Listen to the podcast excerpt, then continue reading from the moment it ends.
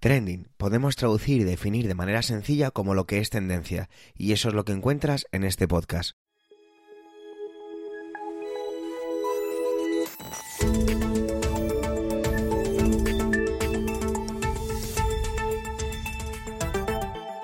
Este es el capítulo 251, 251 del 27 del mes de abril de 2023 y cuenta con las intervenciones de Manuel Castaño, Antonio Rentero y Eduardo Norman. Un servidor, Javier Soler, solo puede hacer de presentador por la voz que escucháis. Trending es tu podcast de noticias semanal. Adelante. Esta semana no puedo hablar demasiado, así que vamos a ir directos al grano. Tenemos tres intervenciones que van a ir seguidas separadas solo por sus cortinillas de música. En la primera va a hablar Manuel, perdón, sobre la Fashion Revolution Week, un movimiento que yo no sabía lo que era acerca de un desarrollo sostenible del concepto de la moda.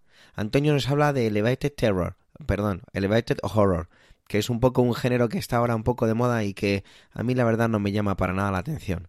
Y luego tenemos a Eduardo con Joe Biden, que resulta que quiere volver a presentarse para su segundo mandato en los Estados Unidos. Adelante, compañeros.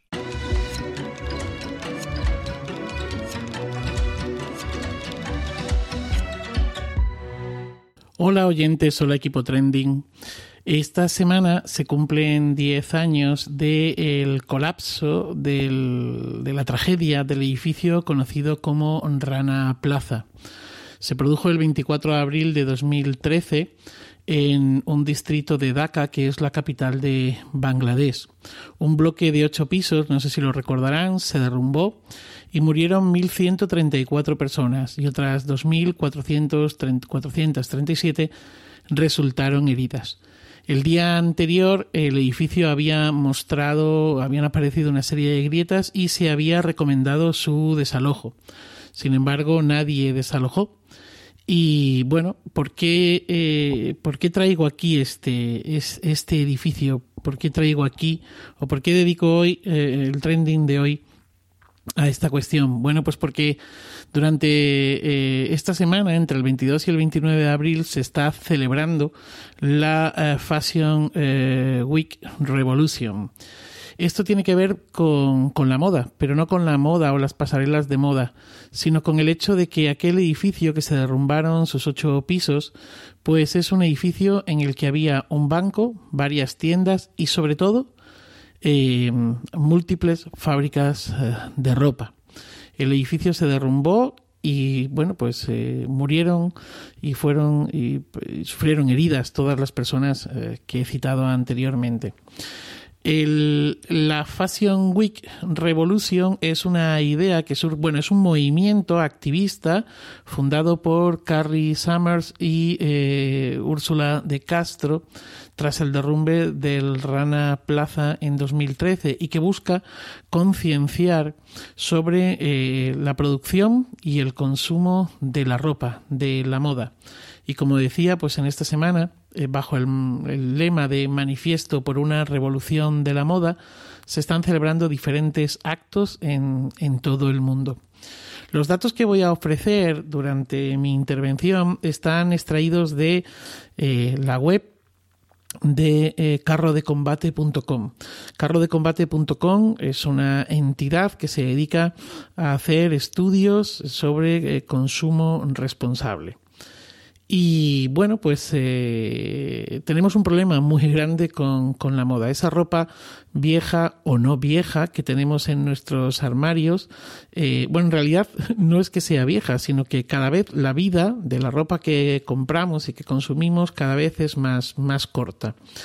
Eh, y cuando nos hacemos, nos deshacemos de ella, pues comienza un periplo que deja un impacto social y medioambiental bastante grande.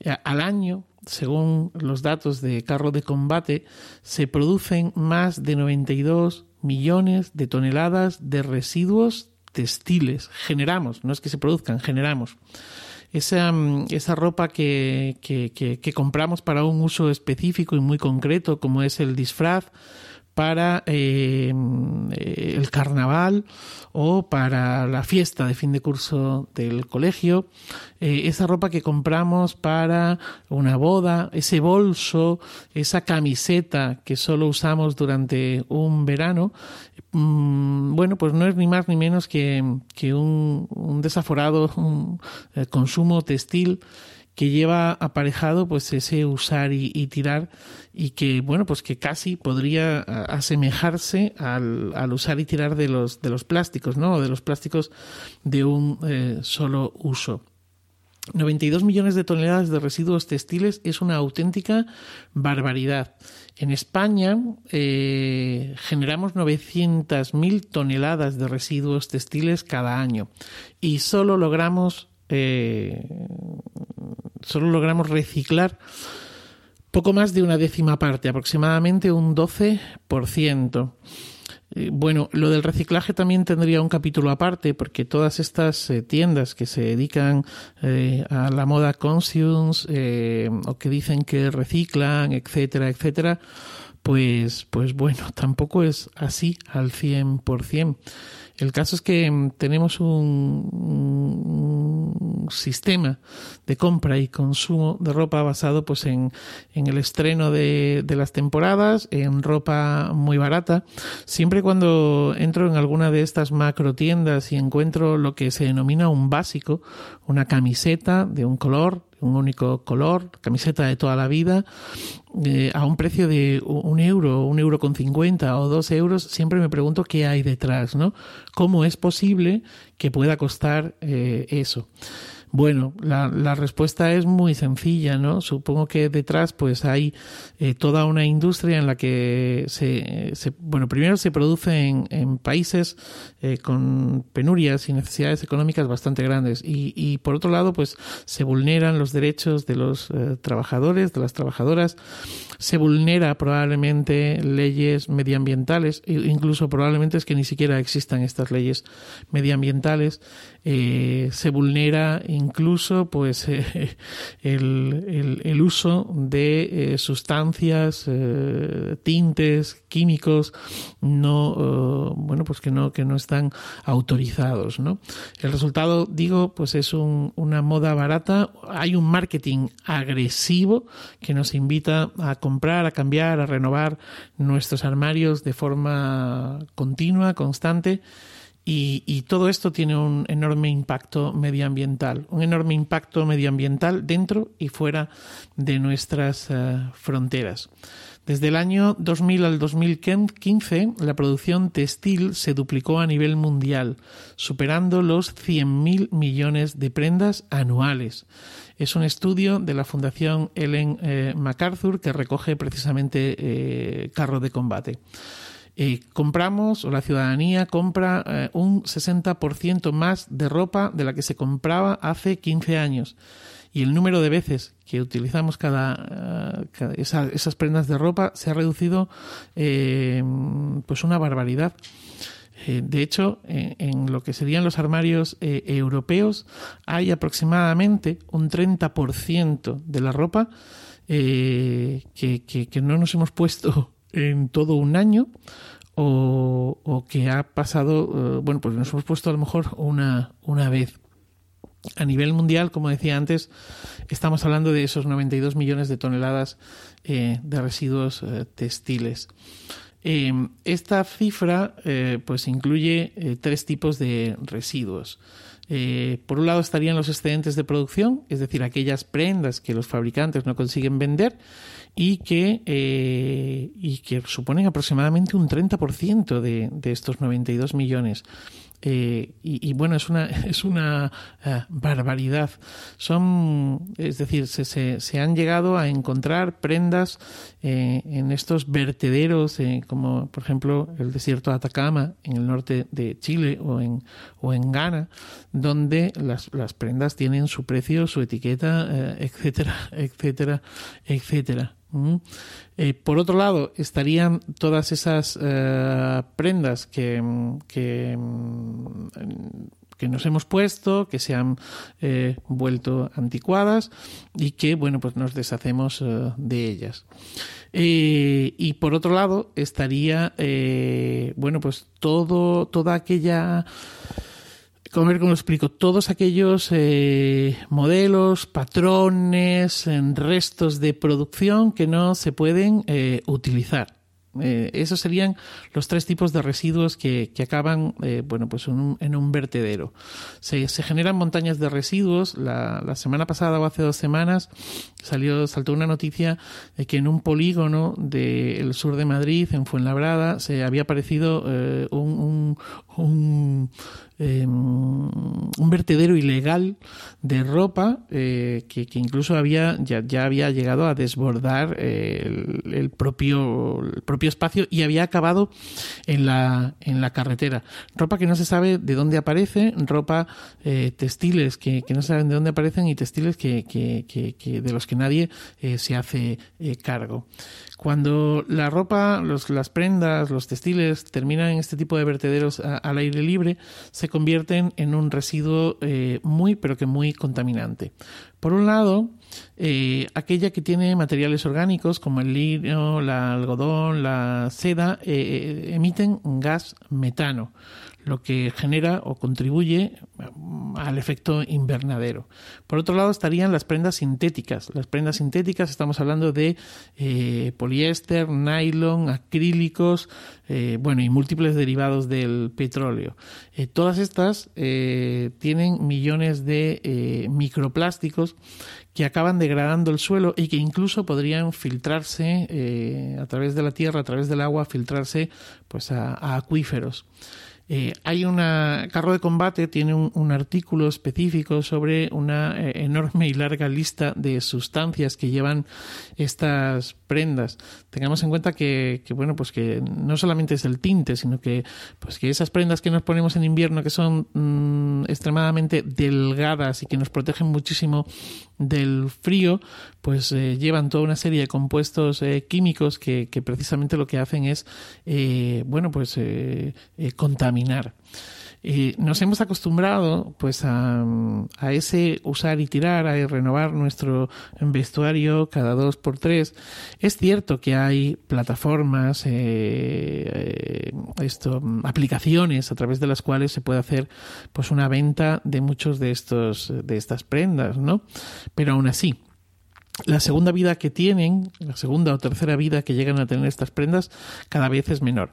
En mi círculo, en mi entorno, eh, cada vez es menos, son menos las familias que intercambiamos ropa eh, de nuestros hijos, ¿no? De mayores a, pequeños, es decir, pues de, primos o de, o de amigos. Yo lo hago, pero aún así, aún así, eh, es, es, difícil, bueno, pues a veces ofrecer una, una prenda de ropa que se ha quedado prácticamente nueva eh, a alguien porque bueno pues porque a lo mejor eso está em, bueno pues dando la, la falsa idea de que a lo mejor pues no tiene recursos esta, esta persona y no es así.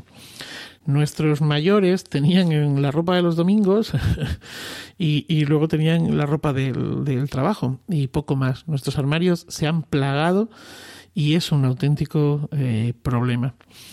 La Fashion Revolution Week pues busca precisamente concienciar eh, sobre todo esto. Y, bueno pues pues no está mal no está mal eh, que tomemos de vez en cuando nos paremos a pensar con ese consumo desaforado que tenemos de, de la ropa. Nada más feliz día y feliz vida Saludos, soy Antonio Rentero y esta semana en Trending quiero hablaros del Elevated Horror. Todo esto a cuenta de que esta semana se estrena Bo tiene miedo, la nueva película de Ari Aster, una película protagonizada por Joaquín Phoenix, de la que no me voy a extender aquí, una película larga, compleja, que a unos les encantará y a otros les horrorizará, pero en el mal sentido, casi tres horas, 179 minutos de película que se aleja de este género, el elevated horror, en el que se ha convertido a uno de sus paradigmas precisamente a este director, a Ari Aster, por dos películas como son Hereditary y Midsommar.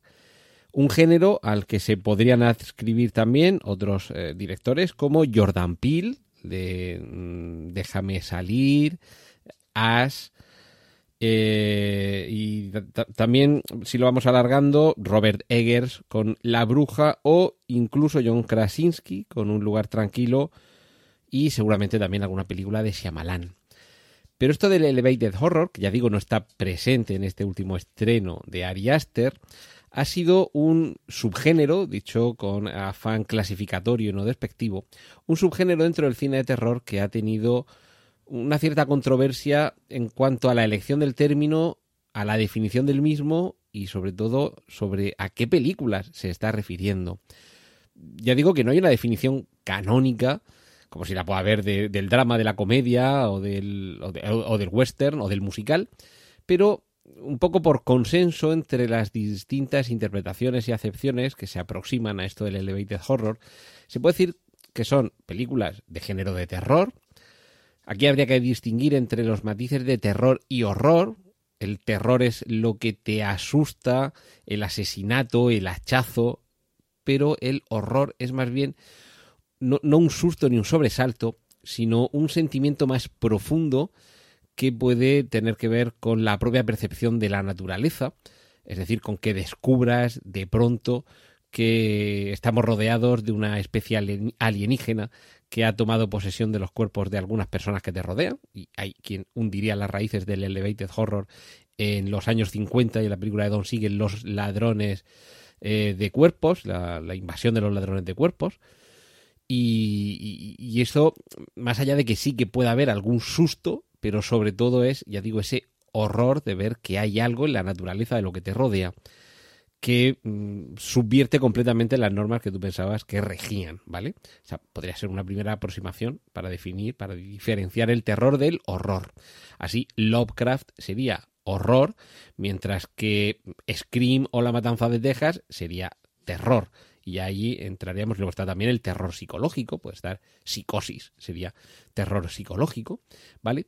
Pues hecho esa, esa primera, hecho ese primer matiz sobre terror y horror, con lo de elevated, que se traduciría como elevado, se aludiría a una capacidad, y esto sí que es una etiqueta un poquito cultureta, de situarse por encima de los convencionalismos habituales en el género de terror. En inglés se suele hablar de horror movies, pero bueno, es que ya digo que englobaría también a las de terror.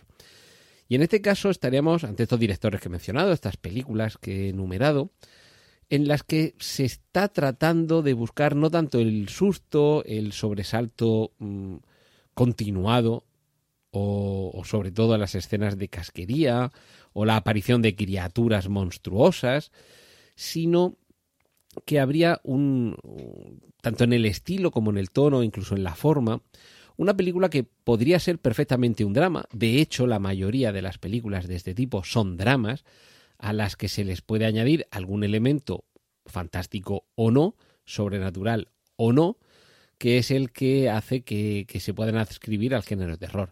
Así, sin descubrir mucho de qué va, en Midsommar lo que tenemos es un grupo de visitantes que acuden a una celebración folclórica en una zona remota, y esa celebración es la que les va a ocasionar el horror al descubrir cómo llega a su vida la vida de estos visitantes, las costumbres tan peculiares que tienen en esa zona a la hora de las celebraciones veraniegas, es decir, unas fiestas del pueblo muy particulares.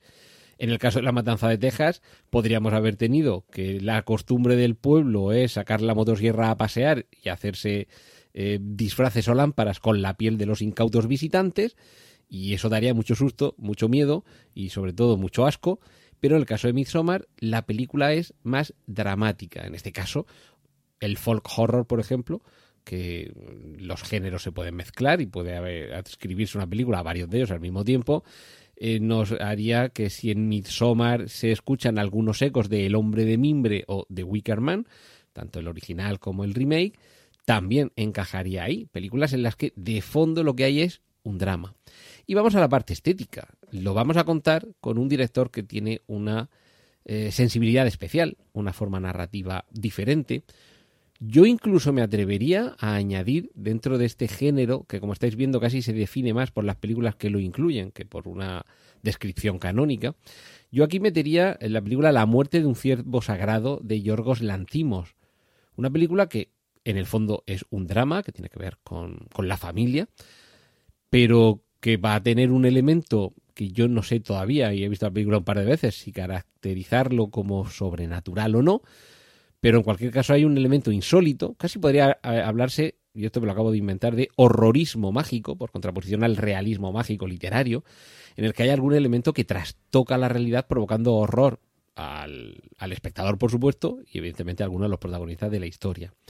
Como veis, un género complejo, discutido, hay mucha gente que cree que esto es una, una etiqueta un poco cultureta, una forma de algunos de mm, blanquear un poco el sepulcro del cine de terror para que mm, no se le pueda meter en el mismo saco que las películas tipo Terrifier, una película de, de mucho gore, demasiado sencilla, muy efectista, y esto sería el espectro contrario casi que haya una tensión palpable durante gran parte del metraje, que la forma de narrarnos el drama al que está asistiendo el espectador eh, pudiera casar perfectamente en una película no sé, de, Ingmar Bergman, por ejemplo, Yorgos Lantimos sería un poco este tipo de director, y de fondo hay algún elemento que lo que nos produce es el horror de ver cómo se subvierten las normas, las reglas de la realidad en la que todos creemos que vivimos hasta que sucede algo que no estaba previsto y que se aparta de las normas de la física, de la realidad, en fin, esto ya cada película va por, un, por unos derroteros. Y en cualquier caso, ya digo, la, excusa esta semana para hablaros de este Elevated Horror es el estreno esta semana de la nueva película de Ari Aster. Y sí que es cierto que dentro de la controversia por la definición de este género, en cualquier caso a los amantes del cine lo que nos queda es un puñado de películas interesantes que en algunos casos veremos que tampoco están renovando tanto, que es a lo mejor contar algo que ya hace décadas que se podía venir contando en el cine, y en el que desde luego lo que sí que hay es quizá una factura más cuidada, unos personajes más cuidados, un detalle en cuanto a la evolución del drama que supone la consistencia sólida de la historia mucho más eh, perfilada que en otras películas en las que cada semana o casi cada semana tenemos algún, eh, algún ejemplo en las salas de cine.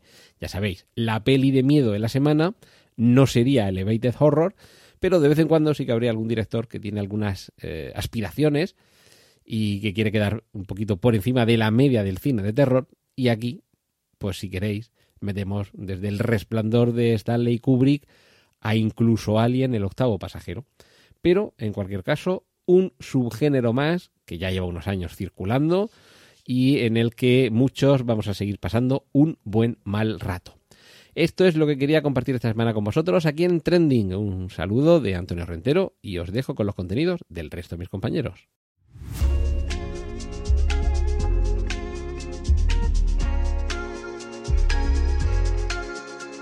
Este pasado martes, Joe Biden, el, actual presidente de los Estados Unidos, eh, ha hecho públicas sus intenciones de volverse a presentar para la, reelección. O de presentarse para la reelección, mejor dicho. Eh, probablemente, según todo indica, eh, con Trump, contra Trump. Se volvería a dar el, el enfrentamiento político de la anterior elección, ¿no? lo curioso de esto es que mm, Hombre, contra Trump no sé, igual sí tiene posibilidades, pero si los demócratas presentaran otro otro candidato, es muy probable que, que Joe Biden no salga, porque que no se nos olvide que Joe Biden tiene ya 82 años, o sea, es decir, cuando se jubile mm, de presidente, ¿no? Si consigue ser reelegido, tendrá 86 86 años que es la edad que tiene ahora el papá, que todos sabemos que está el pobre un poco perjudicado y, está deseando que le llegue la jubilación, ¿no? Es cuanto menos eh, una situación curiosa. Eh, mm, yo lo que saco de aquí es que el tema en el Partido Demócrata debe estar mm, complicado porque si Joe Biden se va a presentar, si lo van a dejar presentarse, mejor dicho, eh, quiere decir que no hay ningún candidato ahora mismo mm, que pueda hacerlo mejor que Joe Biden. O por lo menos que pueda, en este momento, con Joe Biden como presidente, etcétera, eh, que pueda presentarse como un candidato en condiciones. ¿Por qué digo esto? Porque cuando se, eligió al, ticket ¿no? de, Biden y Kamala Harris, eh, se suponía que Kamala Harris iba a ser la, sucesora.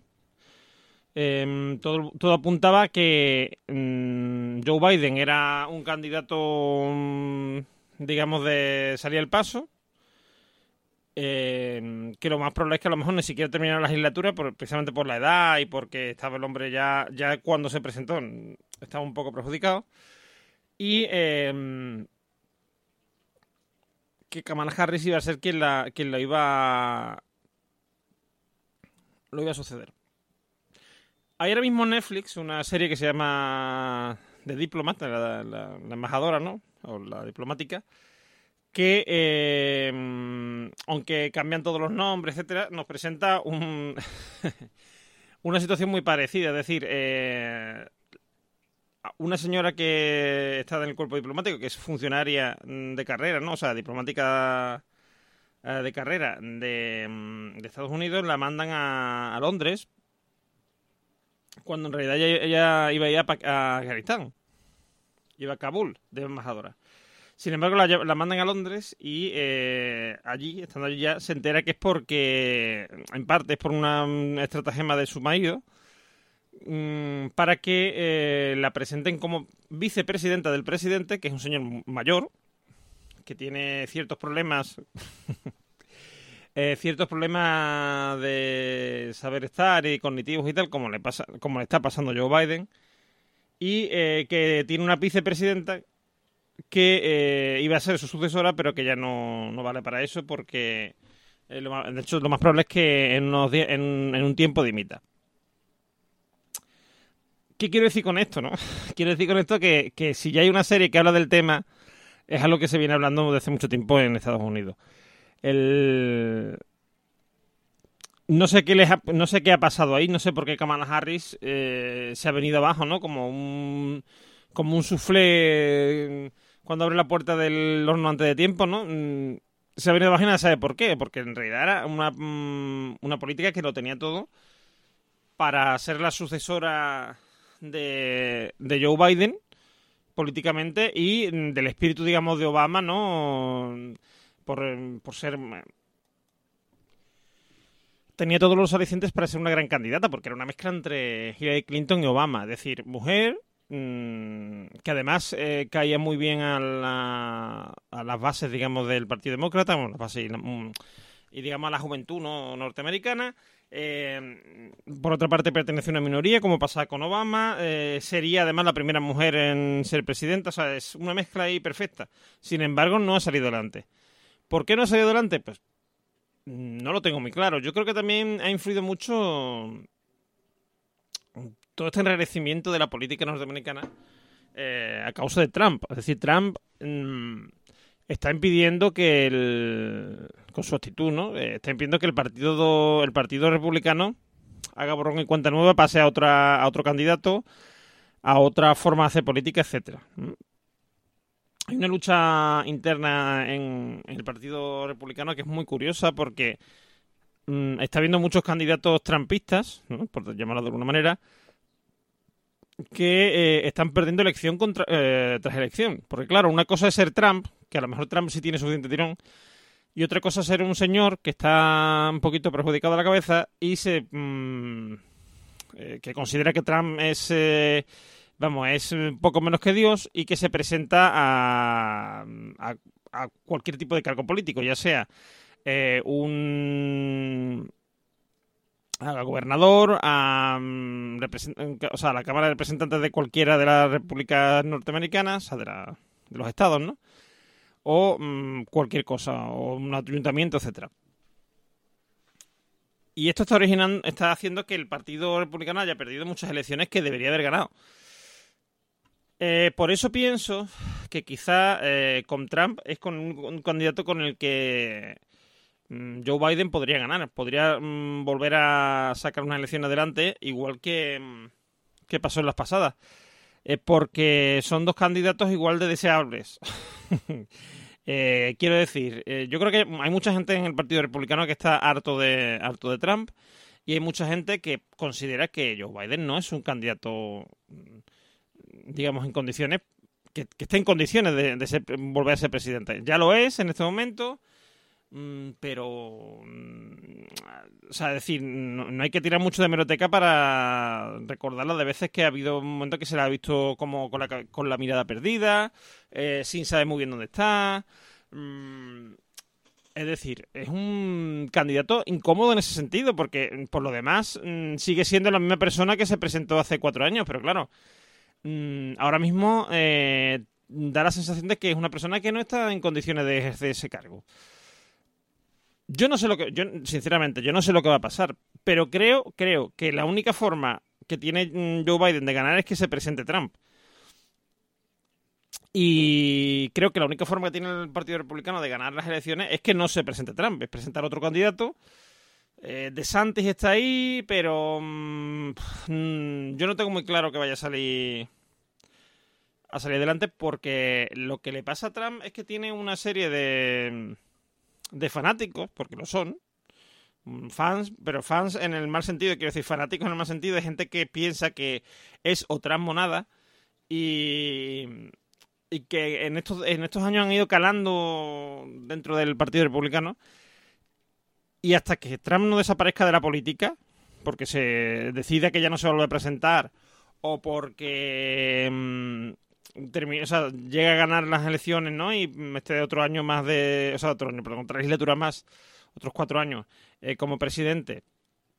Y ya pues, mm, no se puede volver a presentar, salvo en estos casos. Mientras que esto no ocurra, en una de estas dos cosas ocurra, eh, esa gente va a seguir ahí y van a seguir mm, debilitando el Partido Republicano. Mm, yo creo que aquí pierde todo el mundo, pero quiero decir, porque un partido republicano débil y un partido demócrata débil, porque los dos son partidos débiles, al, o sea, lo primero que perjudica es a la democracia. Porque mm, abre, abre hueco a que, a que pase cualquier cosa, a que entre otro Trump eh, o entre alguien todavía más loco, ¿no? Entre un Putin, por ejemplo. Imaginaros que en Estados Unidos sería Sería complicado una imagen así, quizá, pero Quizá por eso Putin y, Trump se también, porque tienen una forma parecida de ver el mundo, ¿no? Y de ver las cosas. Es decir, esto es, mm, mi óptica es esta y esta es la única que vale. Eh, y todo lo demás son noticias falsas, todo lo demás son mm, eh, traidores a la patria, etcétera. Puede ser. Yo creo que el hecho de que se vaya a presentar Joe Biden es mm, una noticia triste para, para, todos, porque además es un... Eh, es algo que es así, que no lo podemos obviar. Eh, Estados Unidos mm, nos afecta a todos, quiero decir. ¿Quién gobierna en Estados Unidos y las políticas que se ejerzan desde Estados Unidos afectan al mundo, al mundo entero, no solamente a ese país? Porque a día de hoy es, un, es digamos, la potencia hegemónica y igual que, igual que por ejemplo en el tema económico y productivo y tal, nos afecta lo que pasa en China. es decir, si ahora en China hay una debacle económica, o por ejemplo con lo que ha pasado con el coronavirus, ¿no? Que ha habido problemas en la factoría y tal, nos han afectado a todos, ha subido los precios, etcétera. Pues en, en el tema político, eh, o en el tema incluso, digamos, del sí, la política internacional, lo que pasa en Estados Unidos nos afecta a todos y mucho. Así que yo este tema no lo dejaría atrás, o sea, no lo dejaría mantenernos a ver qué ocurre con, Biden y quien se presente contra Biden, ya sea Trump o sea DeSantis, y, y esperemos que todo salga bien y no tengamos eh, una movida mayor que la que ya tenemos con, con Ucrania, etcétera, porque yo no quiero imaginarme a Trump eh, gobernando Estados Unidos con un tema como el de Ucrania. Vamos, me, me tiemblan las piernas, vamos. Así que esperemos que tengamos suerte. Así que un saludo y hasta la próxima semana. Gracias, gracias por llegar hasta aquí y por supuesto por el tiempo empleado en escucharnos en este capítulo ducentésimo quincuagésimo primero. Tenéis nuestra cuenta de Twitter arroba trendingpod y las voces de hoy en emilcar.fm barra trending. Como siempre, a vuestra entera disposición. Un saludo y hasta la semana que viene. Thank you.